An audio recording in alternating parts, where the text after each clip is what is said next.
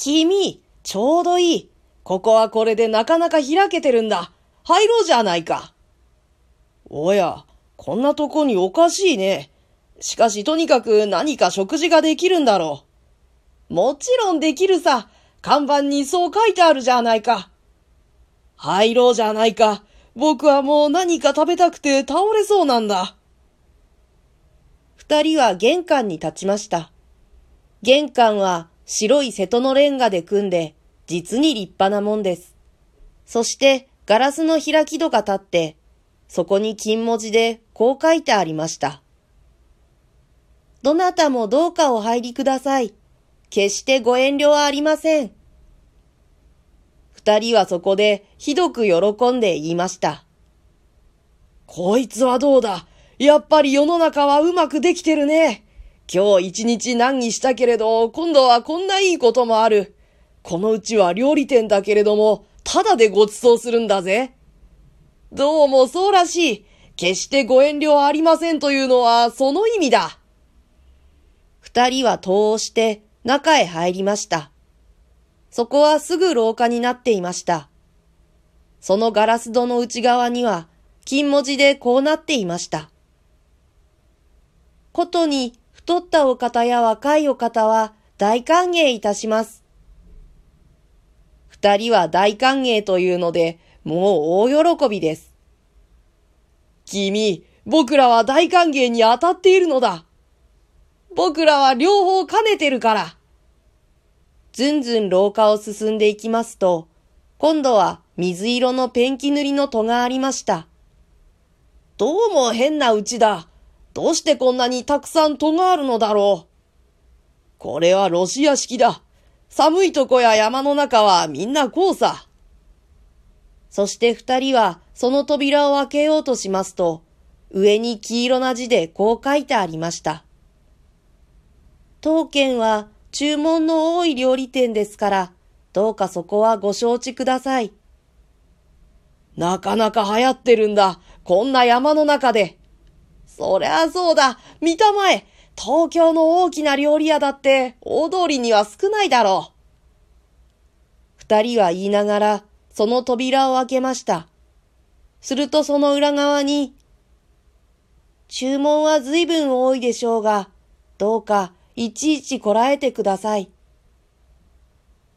これは全体どう言うんだ？一人の紳士は顔をしかめました。うん、これはきっと注文があまり多くて支度が手間取るけれども、ごめんくださいと、こういうことだ。そうだろう。早くどこか部屋の中に入りたいもんだな。そしてテーブルに座りたいもんだな。ところが、どうもうるさいことは、また扉が一つありました。そしてその脇に鏡がかかって、その下には長い柄のついたブラシが置いてあったのです。扉には赤い字で、お客様方、ここで髪をきちんとして、それから履物の泥を落としてください。と書いてありました。これはどうももっともだ。僕もさっき玄関で山の中だと思って見くびったんだよ。作法の厳しい家だ。きっとよほど偉い人たちがたびたび来るんだ。そこで二人は、きれいに髪を削って、靴の泥を落としました。そしたらどうです？ブラシを板の上に置くや否や、そいつがぼーっと霞んでなくなって、風がどーっと部屋の中に入ってきました。二人はびっくりして、互いに寄り添って、扉をガタンと開けて、次の部屋へ入っていきました。早く何か温かいものでも食べて元気をつけておかないと、もう途方もないことになってしまうと、二人とも思ったのでした。扉の内側に、また変なことが書いてありました。鉄砲と弾をここへ置いてください。見ると、すぐ横に黒い台がありました。なるほど。鉄砲を持って物を食うという法はない。いやよほど偉い人が始終来ているんだ。二人は鉄砲を外し、帯側を解いて、それを台の上に置きました。また黒い扉がありました。どうか帽子と街灯と靴をお取りください。どうだ、取るか？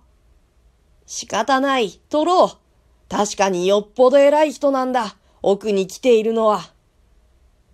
二人は帽子とオーバーコートを釘にかけ、靴を脱いでペタペタ歩いて扉の中に入りました。扉の内側には、ネクタイピン、カフスボタン、メガネ、財布、その他金物類、ことに尖ったものはみんなここに置いてください。と書いてありました。扉のすぐ横には黒塗りの立派な金庫もちゃんと口を開けて置いてありました。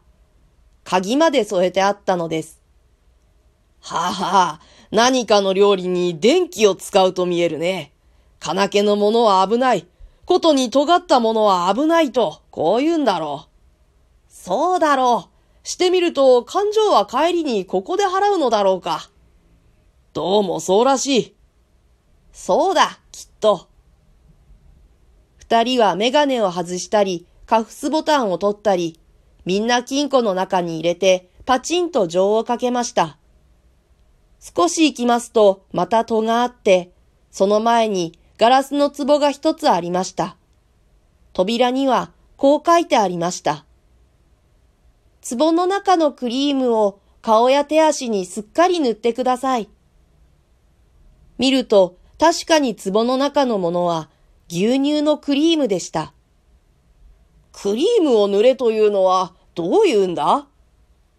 これはね、外が非常に寒いだろ？部屋の中があんまり暖かいとひびが切れるから、その予防なんだ。どうも奥にはよほど偉い人が来ている。こんなとこで案外僕らは貴族と近づきになるかもしれないよ。二人は壺のクリームを顔に塗って手に塗って、それから靴下を脱いで足に塗りました。それでもまだ残っていましたから、それは二人とも、めいめいこっそり顔へ塗るふりをしながら食べました。それから大急ぎで扉を開けますと、その裏側には、クリームをよく塗りましたか？耳にもよく塗りましたか？と書いてあって、小さなクリームの壺がここにも置いてありました。そうそう、僕は耳には塗らなかった。危なく耳にひびを切らすとこだった。ここの主人は実に用意周到だね。ああ、細かいとこまでよく気がつくよ。ところで僕は早く何か食べたいんだが、どうもこう、どこまでも廊下じゃ仕方ないね。すると、すぐその前に次の戸がありました。